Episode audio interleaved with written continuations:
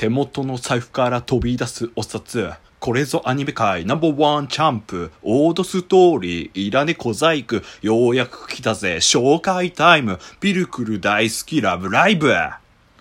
白黒ハンガーのちょっと隙間に放送局。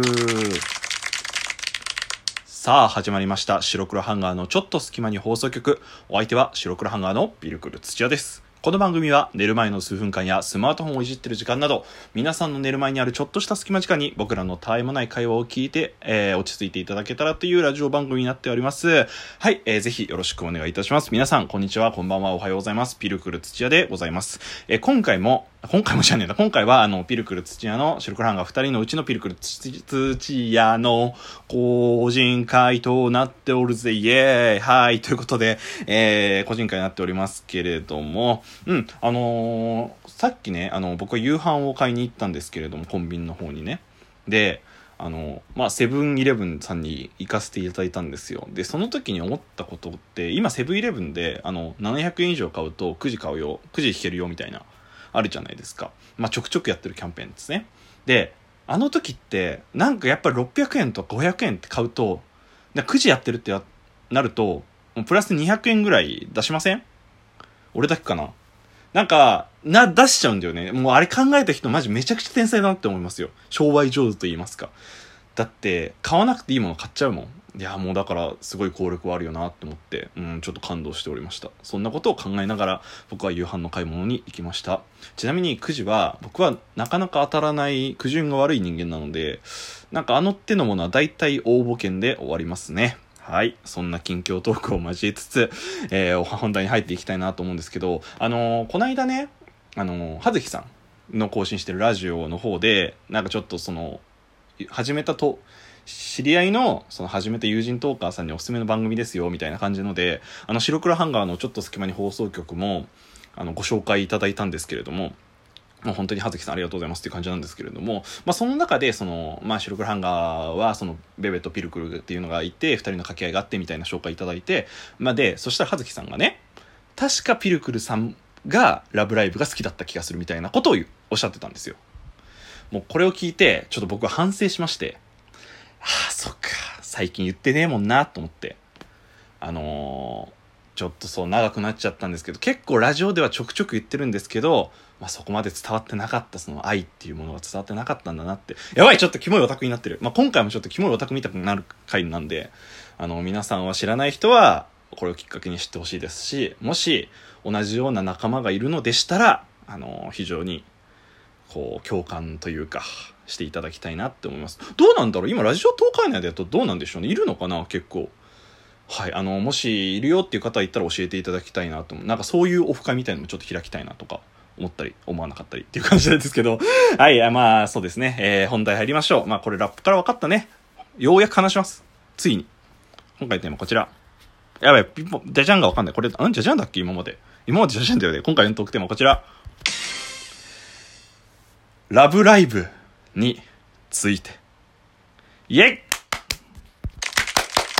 はい、あのね、ラブライブっていうコンテンツ、皆さん多分ね、名前は聞いたことあると思う。これは結構だいぶ有名なコンテンツで、まあ、あのー、ラップの中でもアニメ界ナンバーワンチャンプなんてこと言わせてもらいましたけれども、まあ、あの、ちょっとこれ言うと怒られるかもしれないですけど、まあ、出れますぜとかね、会いますぜとかいるかもしれないんで、なんとも言えないですけれども、はい、あのー、ピルクルはね、ラブライブのことめっちゃ好きなんですよ。まあ、あのー結構人生観っていうかアニメ感、人生の中でのアニメ感が変わったアニメといいますか、あのー、こういうコンテンツがどうのこうのとかそういうものにはまり出すきっかけになった作品ですね、ラブライブ。まあなんか、有名どころで言うとやっぱり紅白歌合戦なんかも出場したりするぐらい大きなコンテンツとして、えー、成長しているものですけれども、ちょっと最近だと確かにちょっと、あの、距離置きがちというか、なっちゃったんですけど、それでもやっぱ根っこはラブライブ好きなんだなって思って、この間も、あのーえー、9周年でミューズ復活なんてなった時にはもう、たぎりましたね。いけるかわかんない。多分いけないだろうけど、まあ、心の中で応援したりとかはしています。で、このラブライブっていうコンテンツ、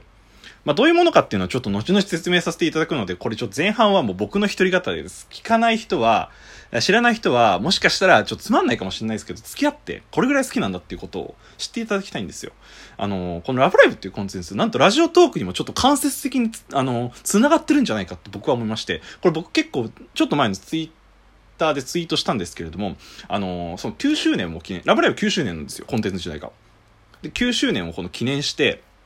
あのオールナイト、オールナイトニッポンゴールドっていう日本放送さんの、まあ、番組がありまして、まあ大体毎週金曜日かなに放送してる番組なんですけど、これで、あのーそのラブライブと、まあコラボじゃないですけど、枠を取って、そのパーソナリティにキャストが選ばれて、まあお話ししていくっていう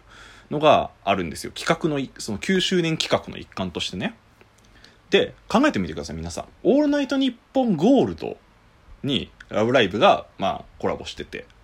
で、ラジオトークだと、オールナイトニッポン愛がありますね。愛と、まあ、ラジオトークがコラボしてるわけですよ。これはつまり、そのうち、オールナイトニッポンと、ラジオトークと、ラブライブがコラボする日が来るかもしれないっていう、この、淡い期待を僕は抱いてますね。ちなみに今回のオールナイトニッポンゴールドのパーソナリティは、あの、高坂ほのか役っていう僕の一番の推しメンのほのかちゃん役の新田恵美さんっていう、これまた僕の大好きな声優さんなんですけど、もうエビツの話もちょっと後々したいと思うんですけど、やばい、今日早口になってるな。やばいぞ。ちょっとやばいぞ。ほんと顔がね、ニヤニヤしちゃうんですね。気持ち悪いですね。はい。あのーなんですよ。なので、これはいつか、ラブライブというコンテンツともラジオトークがいつかコラボして、もうすごいことが起きるんじゃないかっていう、まさにラジオトークには夢がある。これ、ハッシュタグラジオトークには夢があるって僕作ったんで、ぜひ皆さん、あの、使ってほしいんですけれども、もう夢か、夢しかないなと。思いまして。もし、いつかそういうことがあって、何かのイベントとか開かれたりとか、その、収録とかあるんだったら、もう本当に観客として僕は普通に行きたいですね。はあラジオトークと、このラブライブがやってるみたいな。あまあね、そんな淡い期待なんかを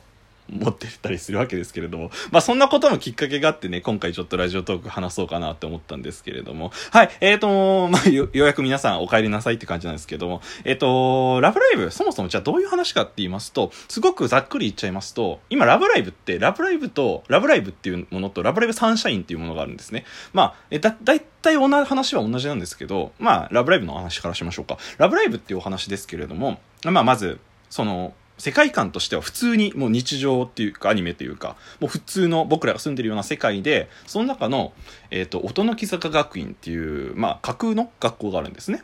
まあ、そこが、まあ、女子校なんですけどまあそこで、まあ、ちょっと人数が少ないから廃校にしまいますということを告げられて、まあ、この主人公の高坂ほのかちゃんっていう子が、まあ、学校大好きだからどうしたってこう潰したくないっていう思いをするするわけですね。で、そしたら、で、いろいろ調べていくうちに、どうしたら廃校をこう阻止できるかって考えたときに、世間では、その世界の世界観では、えっ、と、スクールアイドルっていうものがめちゃくちゃ流行ってるんですよ。なんて言うんだろうな。スクールアイドルっていうのは簡単に言うと、まあ、学校のその、部活的な感じで、まあ、あの、女子高生がアイドルやるよみたいな感じです。で、大会とかも開かれるみたいな。まあ、甲子園みたいなのもあったりとかするんですけど、まあ、それで、あ、これだと。これで有名になれば学校入学者入って、あの、廃校免れるんじゃないかって思って、あのーその、まあ、なんていうかこう、ドラクエ的に仲間をこう集めていって、まあ、最終的に9人になるんですけど、9人で、よし、廃校阻止するぞ、つって頑張るみたいなお話なんですね。まあ、これがざっくりとしたお話です。まあ、この9人の、えーで、結成されたアイドルグループがこれミューズっていう、なんだっけかな、歌の女神だかから取った、もうすごいセンスしかないですよね。なんですけれども、